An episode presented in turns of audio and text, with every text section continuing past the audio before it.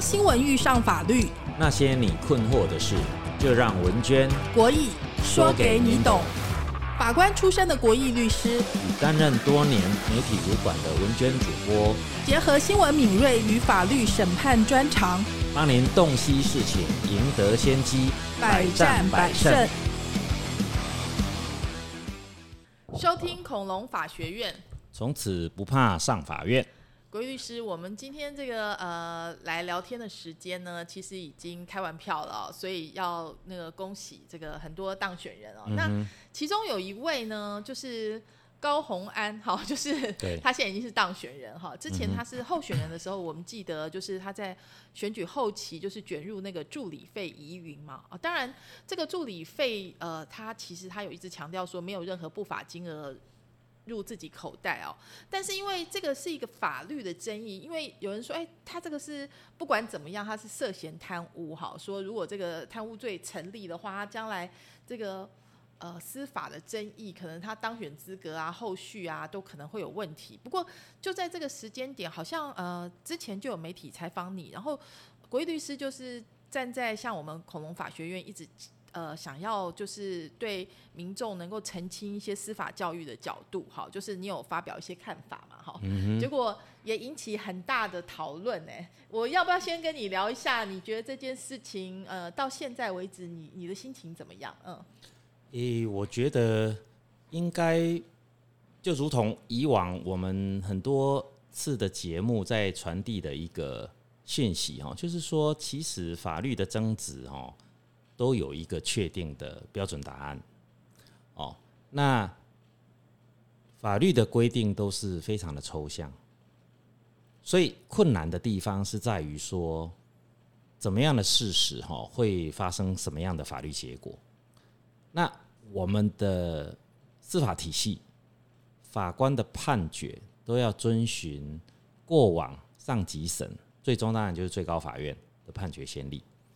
所以其实啊，很多法律的事实，它基本上会有一个正确的方向，而不是人云亦云呐，而不会说官字两张口，除非啦，除非是呃，我们法律人叫做空白构成要件，就是说有一些规范，它留下一个空间，授权法官也好，或授权行政机关去做解释，有这种有这种立法，好，但基本上法官他做判决。比如说，举这一次的助理费的核销，到底会不会成立贪污罪，或者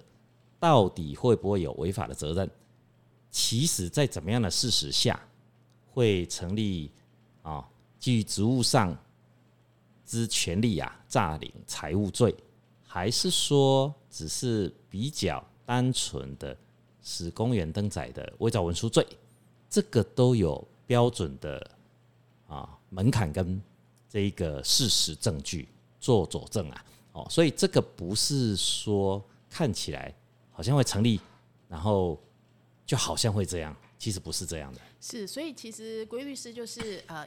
就法论法嘛，哈，就是我们也就是从呃。这几年来的这个判例来看，哈，到底是怎么会怎么走？那我文娟在这边简单给大家说明一下这个案子好了。简单来讲呢，就是大家应该知道说，哎，就是立法院的助理啊，薪资、奖金、加班费怎么运用？哈，就是呃，其实他。没有法规规定哈，那那个高红安他办公室的方法就是他把每个月办公室向立法院申报请领的这个表定薪资跟加班费，跟办公室实际要给助理的实际薪资中间的差额，就是转入公积金作为办公室营运来使用哈。那这个意思呢，就是说他确实是有这些人是他的助理，那只是说他到底领了多少钱呢？就是中间有一个差额，它是包括这个。办公室的运营费也是在这笔预算中间来支出，那所以说现在的关键在于，呃，如果说呃法法条上的争议就是说，呃，刚刚国义律师是认为，就是好像你也收集了非常多的案例，对不对？就是你收集了多少案例？就是大概超过一百份吧。超超超过一百份，就是大概近三年到五年的，嗯哼，曾经最高法院判决确定的案件，大概我们都做了一个 overview 啊。其实我们很清楚的看到最高法院有一个判决的标准在形成当中，也就是说，为什么某一些议员他也是发生助理费领取的核销问题，但是他却受到缓刑的宣告，而且他被判的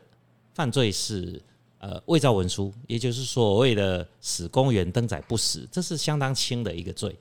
而且通常议员都会认罪，认罪之后。正常法官对于认罪的被告，哦，那如果没有犯罪前科，符合缓刑的条件，都会预知缓刑的宣告。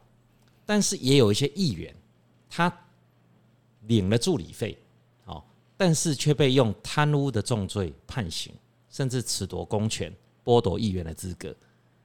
那这个标准到底是什么呢？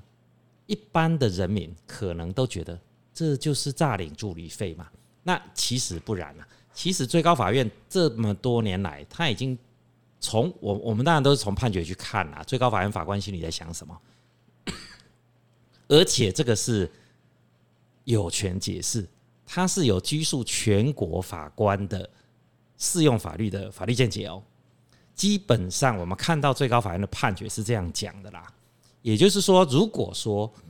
名目上有 A 助理。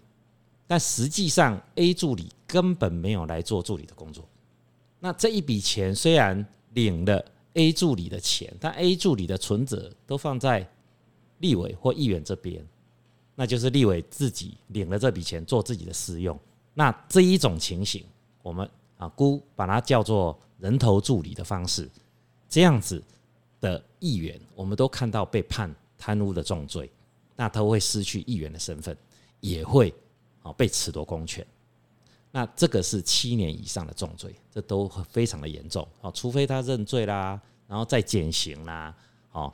特别的情况才会有减到比较低的刑度。那另外一种比较典型的就是，虽然议员把薪资领出来，哦，但是呢，议员他不是全额发放给助理，那就实际执行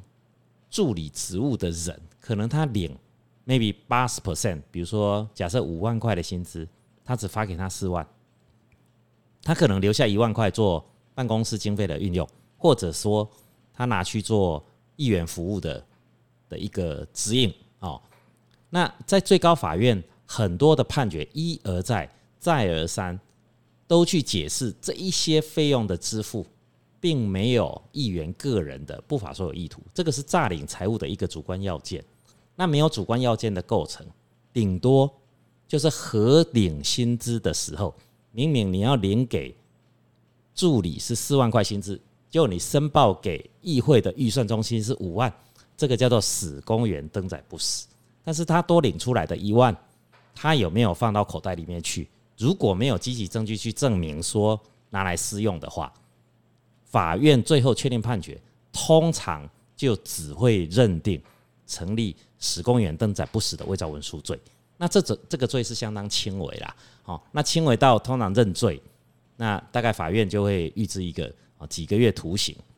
那甚至就做缓刑的宣告，那议员的身份不会受影响，好，他也会继续执行他议员的职务。就说立委也是一样嘛，议员也是一样，就是就算当选了这个呃市长啊这些首长也不会有影响就对了，对，所以这个问题就在于说。我觉得常常因为选前就很容易那个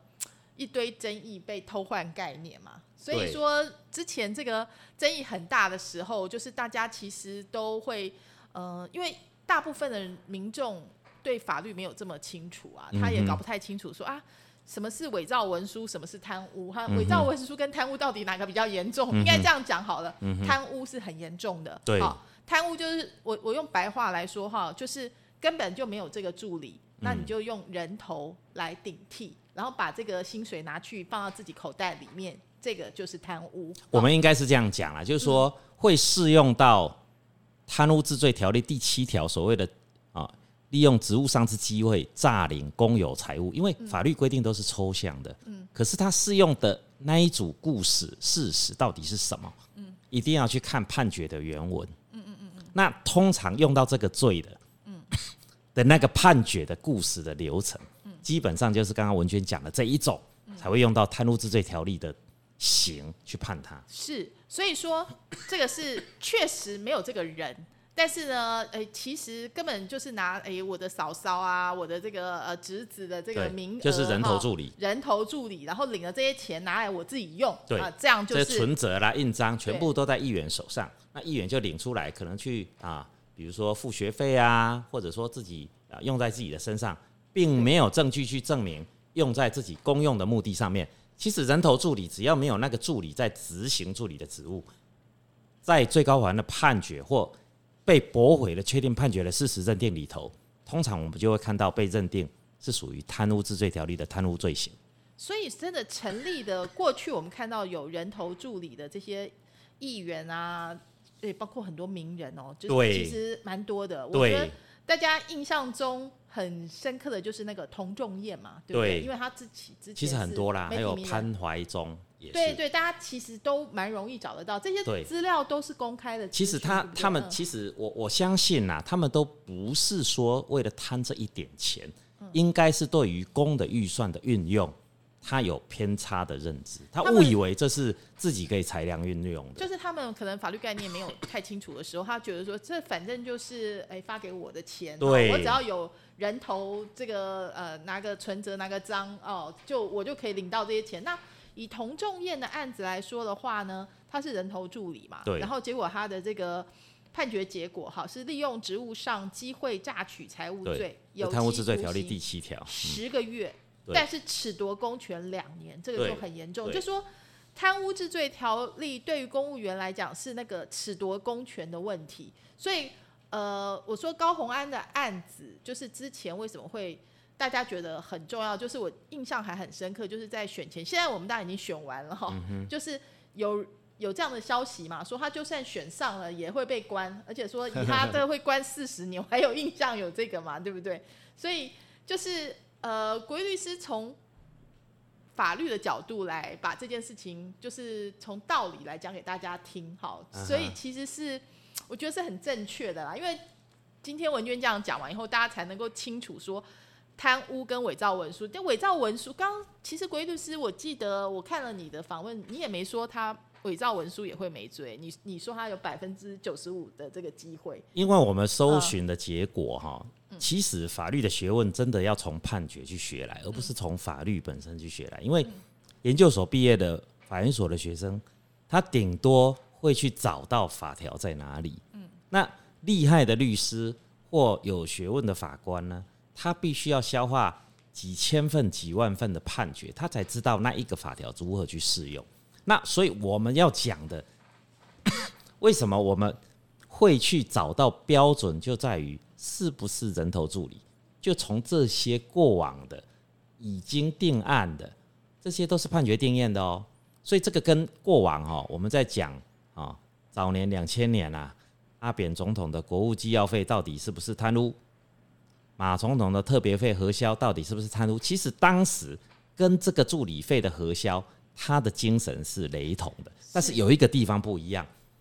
国务机要费特别费发生的时候，其实几乎是没有前案的哦，都还没有首长因为特别费的核销被认为当时你没有拿呃公的目的的单据去核销，就被认为是贪污。但是我们今天助理费这个已经发展好多年了。我们光只有很简单的搜寻三年内的判决，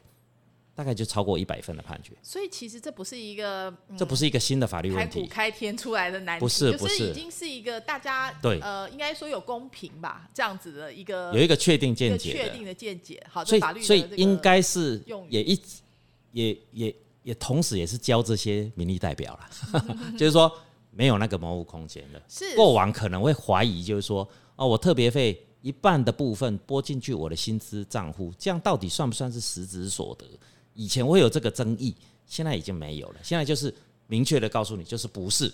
就是没有。好，那我们来谈一下哈，就是说以高红安这个助理费疑云来说，当然就是他其实他还蛮认真，他所有的这个 Excel 表格都非常完整嘛，所以很清楚的知道说他的这个薪资内账跟。公积金账本哈，到底是怎怎么回事？流资金流向是怎样？所以从这个角度来说的话，就是呃，看起来就是国律师，你觉得他的这个呃，使公务人员登载不实，跟过去这些案例来比较的话，是比较类似的嘛？所以才我我记得你那时候是说他这个，其实哈，在成立的机会是蛮大的。对，其实，在呃，民国九十九年哦，大概在十几年前的时候。当时就是第一次高委员他出来开记者会，他沿用的那个吴成典就是一个澎湖的立委嘛，哦，对，金门的立委啦，对，那他当时也被用这个啊助理费的核销移送，那吴成典立委哈，他也是属于非人头助理的类型，那那一次的判决，这个大概在十几年前哦，所以我我说相对是早期的哈，那。当时的金门地院，还有呃，我们叫金门高分院哈，但是它完全名叫做福建省 这个高等法院的哈。当时是认定，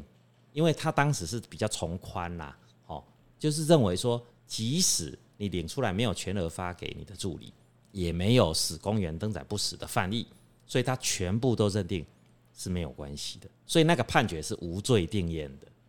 好，所以高鸿安委员当时记者会拿这个判决是存在的，但是我们必须也很严格的去说，从那个判决之后啊，好像没有再看到用非人头助理薪资自己哦去做运用，扣一部分下来又被无罪宣告的判决就没有，只有一个 很严比较严谨的来看，只有一个嘉义县议员。洪友人的案件，哦，这个是台南高分院。其实哈，我们如果对司法体系很熟悉的人哦，比如说我们自己在这个体系啊生活过一段时间，我们都知道哈，其实你台北的高等法院、台中高分院、台南高分院，甚至金门高分院的看法，有可能是不一样。那基本上这个没有办法，我们真的还是天龙国中的天龙。基本上会是以高本院的见解为主轴，那最终定验还是以最高法院的看法做全国的拘束力。所以在后来的判决，其实绝少看到被认定是完全没事的，绝大部分应该严格来说，现在都会认为，至少你申领跟核发不一致，就是使那一个议会的预算的。核销人员去做了不实的记载，那就是所谓的刑法两百一十四条的实明知不实事项啊，使公务员登载不实在公文书上啊，这个是三年以下有期徒刑的轻罪啦。哦啊，三年以下很轻啦。哦，三年以下像呃呃一些呃比伤害罪还要轻哦，所以这个是呃法定刑啦，法定刑是蛮轻的啦。哦，那所以通常呢，如果说被告主我认罪，哦，那法官衡量他的前科情形，那犯后态度，那通常都会预知宣告缓刑了。哦，这个是很常态的，而不是说教大家脱脱逃这个法律责任，不是这样的。哦，这个就是审判的常态，就是如此。那当然，另外一种典型就是说，如果根本没有这些助理，有一些立委会这样，哦，找呃，尤其是亲人嘛，自己的弟弟啊，自己的配偶啊，自己的女朋友。然后我就挂助理，然后把这一笔工的预算领出来，但是领出来之后，我并没有去执行助理的职务。嗯，那这个很比较常见的就是说，这个存折啦、提款卡啦、密码全都在议员的身上。嗯，那也找不到这个议员的助理平常到底做了什么服务的工作。在这种情况之下，哦，就是属于人头助理的类型。那这一种。最高法院就认为已经符合了《贪污治罪条例》第五条所指的哦，利用职务上之机会榨取财物啊，这个是重罪了。嗯，这个是重罪。哦，是，所以说其实从刚刚这个呃，鬼律师讲的非常的清楚哈，就是，但是呃，我们也想知道一下，就是说 有没有可能连伪造文书这个？罪也可能无罪的可能，他有？哎，我我我是觉得蛮低的，因为我们现在看到无罪判，这是真的，因为最高法院的法官也会更迭，嗯，好，所以越越近的判决应该可以代表是呃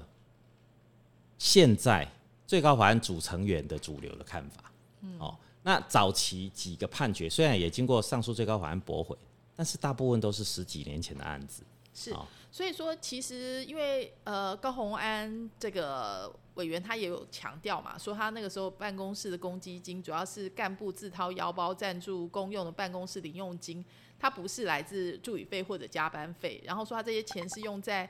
代客茶水啊、餐费啊、同仁下午茶，还有这个各联系人之间的送往迎来，他知情但是不介入，哈，就是钱的花用核决跟立院公费完全无关，是由行政主管直接处理。但是照刚刚国律师从法界之前的判例跟观点来分析，就算如此，他这个使公务员登载不实。的情形仍然是蛮蛮高几率会成立呃，我我认为这个就涉及证据调查。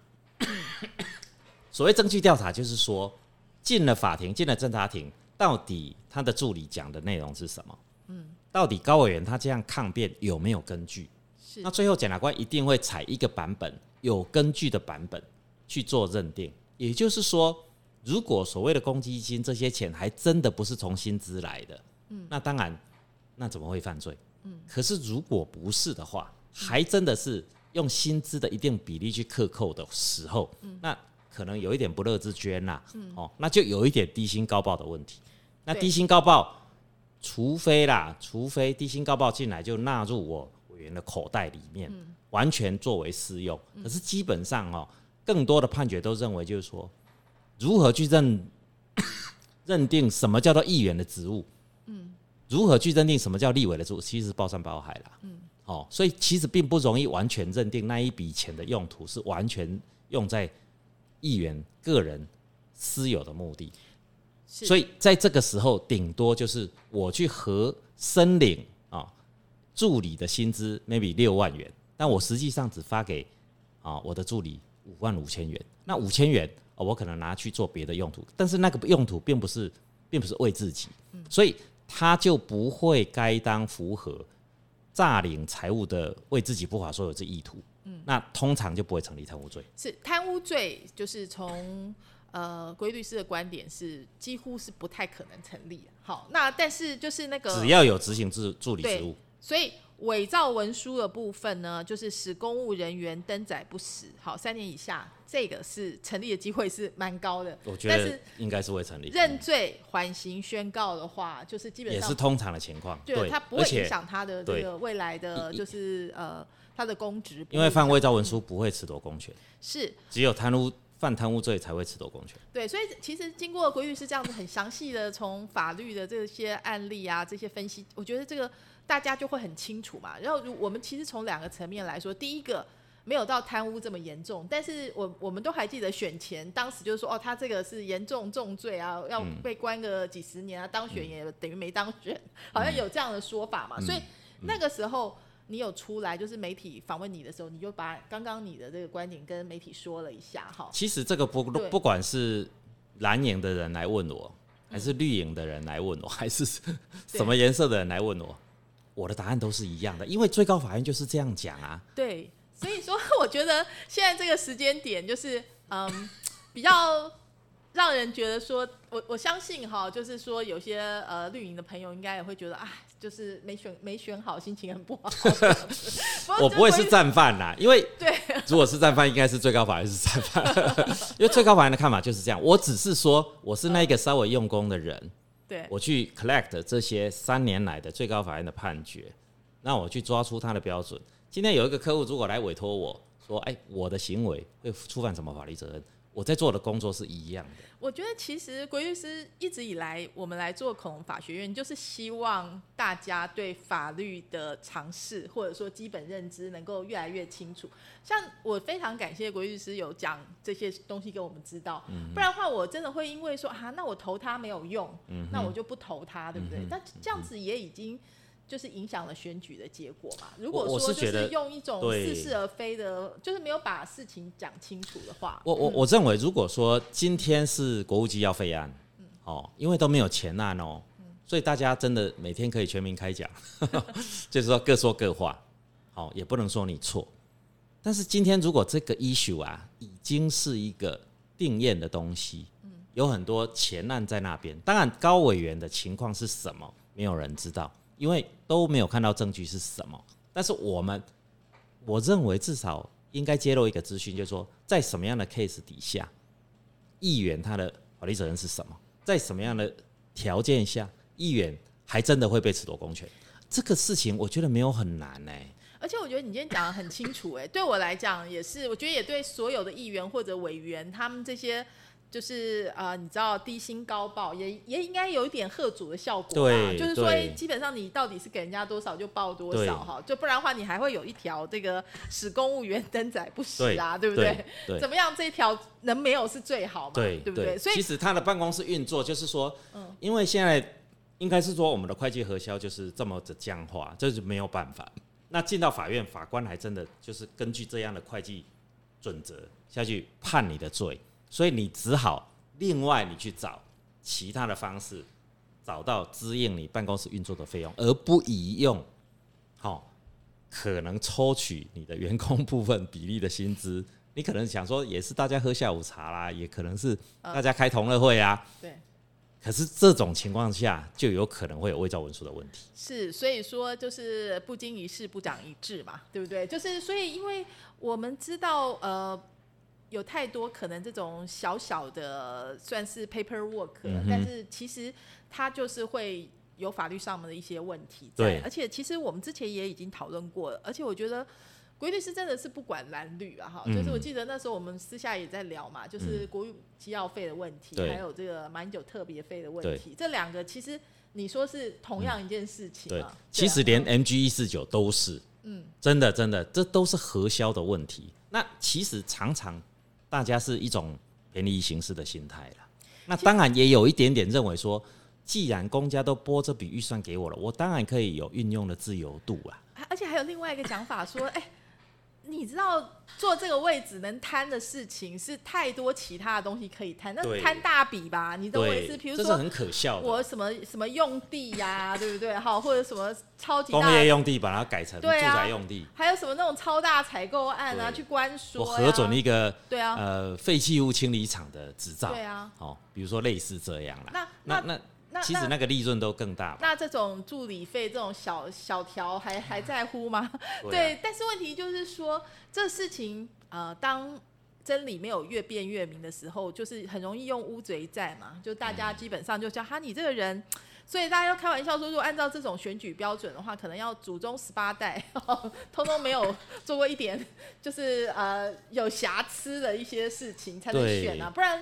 到底我们怎么选咸鱼呢？而且甚至大家都知道，呃，基本上想要出来做事的人都是大忙人吧，所以有很多事情不是自己做，他可能是请就是呃助理啊或者是要做，他就说哎，之前都是这样啊，就是呃我也不过萧规曹随，可是就这样就出事了。对，所以说我们应该是从比例原则或者从公正的角度去还原这件事情的真相，因为我想说的事情是。今天 OK，高红安的政治立场跟你不一样，所以你生气。好，但是明天要是换过来呢？对，就是这个蓝绿互换呢，对不对？蓝绿白互换呢？对，那你支持的这个候选人发生这样的事情，是不是也一样会被就是用同样的标准来看待，抄家灭族是有可能的啊？政权会换啊，不是说一辈子都是同样的人，那除非说啊永远不变了哈。所以说，我觉得。基本上，呃，司法这件事情，或者说是有些事情，就是应该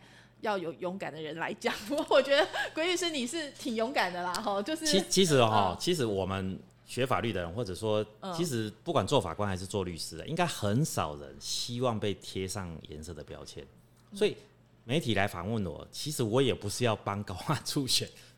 我绝对没有这个动机啦，哈，因为你讨好了。五十趴的人就是得罪五十趴的人，没有人要做这件事情。但是有一件事情，我认为法律人是可以做的，就是说，为什么媒体还没有弄清楚的一个法律议题？那事实上，从最高法院的判决是可以离出，其实什么是 right，什么是 wrong，这个是对我们法律人来说，甚至有经验的法律人来说，我觉得这并不困难哎。当然要花一点点时间，但是只要进去稍作研究之后，就可以提出这些标准。那这些标准再回到大家在那边大乱斗的事实里头，大家再去选自己认为是不是相符嘛？但是至少要要厘清是这一块，而不是说，哎，为什么有些委员他被捉去关，那有些又缓刑，有些又没事，这到底是怎样？难道真的是法官这个是初一十五不一样吗？其实不是这样的，应该是说每一个案子的情况是不同的，那标准到底在哪里？那厉害的律师啦，或者说比较努力的法律人呢？他就会离出到底标准在什么地方，关键的事实差异在车在在在哪里？哦，那那相对的也可以作为未来预测，比如说避开这个风险的一个标准所在了。是，所以说呢，哎，今天我觉得这个呃，国律师也在这个选举选前这个非常关键的时刻哈，就是发表了非常关键的言论，其实只是让事实厘清啊。对对对，其其实没有要帮来的，但但是。这个台湾就是这样泛政治化，就是说大家都很入戏啦，就是说好像你去厘清有利于哪一方，好像就是他的侧翼。其实其实这个这个，我我觉得这种这种揣测都是不对的啦，都都是错的啦。而且老实说，我觉得你讲的很完整，因为我有听嘛哈。可是记者职业只有放 那个，就是说，那当然我们现在对我我们的媒体，我们的媒体当然都有他的特定立场，这是。这是无可厚非啦，因为他背后老板都不一样嘛，所以他只要截取他想要的，我也我也没办法哦。但是重点是说，我讲的都是现在审判实务上最终的见解，不然我们就等着预测看高王安的案子会怎么走好了。我我也不是说他一定会没事啦，而是说看最后是不是沿着我讲的这个标准去认定。所以我觉得基本上呢，我们为什么叫做恐龙法学院，就是要从法律的依法论法嘛，而且就是已经。我们的 slogan 已经讲得很清楚了，收听恐龙法学院，从此不怕上法院。不怕上法院不一定是没事，而是说让你知道你做了，对对对，你做了这个 trouble 到底有什么下场。而且也要找到正确的这个律师啊，正确的法律专家啊，你才可以这当然是了，有理有据。好，对对对，今天非常谢谢龟律师哈。然后我觉得最近呃，大家如果想要听，其实龟律师真的是。非常呃，从依法论法，而且有非常多法学的关键哈，这些都不是哎，你谷歌一下看一下法条就会知道的。所以说，其实欢迎大家收听我们恐龙法学院，我们做这件事情已经做很久了哈，并不是选举的时候突然做的。所以包括那个国国务机要费啊、特别费啊，我们其实之前也讨论过哈。所以真的是跟我觉得。什么事事情呢？不要戴着有色的眼镜来看哈，应该司法应该要回到无色，好，就是真的从司法角度来看。呃，今天也谢谢鬼律师，也谢谢听众朋友的收听。如果大家有观点可以交流了，欢迎来随时跟我们来交流。之后呢，我们也会。呃，增加一些就是 YouTube 的这些频道哈，希望说可以让更多人参与这个恐龙法学院。然后文娟也在这边说一下，为什么叫做恐龙法学院哈？就是当然，呃，也是一个有点像自嘲，对不对？Ironic，因为规律是之前是法官，但是另外一件事情就是，如果你对法律不了解的话，你。岂不是自己就才是恐龙是啊是啊，恐龙原来是我自己，对对对对，而且自己当恐龙反而还很危险啊，因为一不小心啊就陷入法律的责任啊。哦，像这些议员，我想他一开始也不是要贪这些钱啊，哦，只是他可能不知道有这个严重性。对啊，老实说，我看。高鸿安委员的例子，我就觉得哎，非常有可能，甚至自己是老板的话，都有可能会有这样子的状况哦。对，现在台湾就是说，你涉及公的预算哦，就会进到公的财务的问题，公的财务的问题就会涉及贪污治罪条例，那这个都不是开玩笑的。是，所以就是要看看这个呃。要非常小心，而且要了解恐龙法学院，免得自己真的变恐龙了，就会被灭绝了。对对。好，谢谢大家哦，那我们下一次再见了，拜拜。拜拜。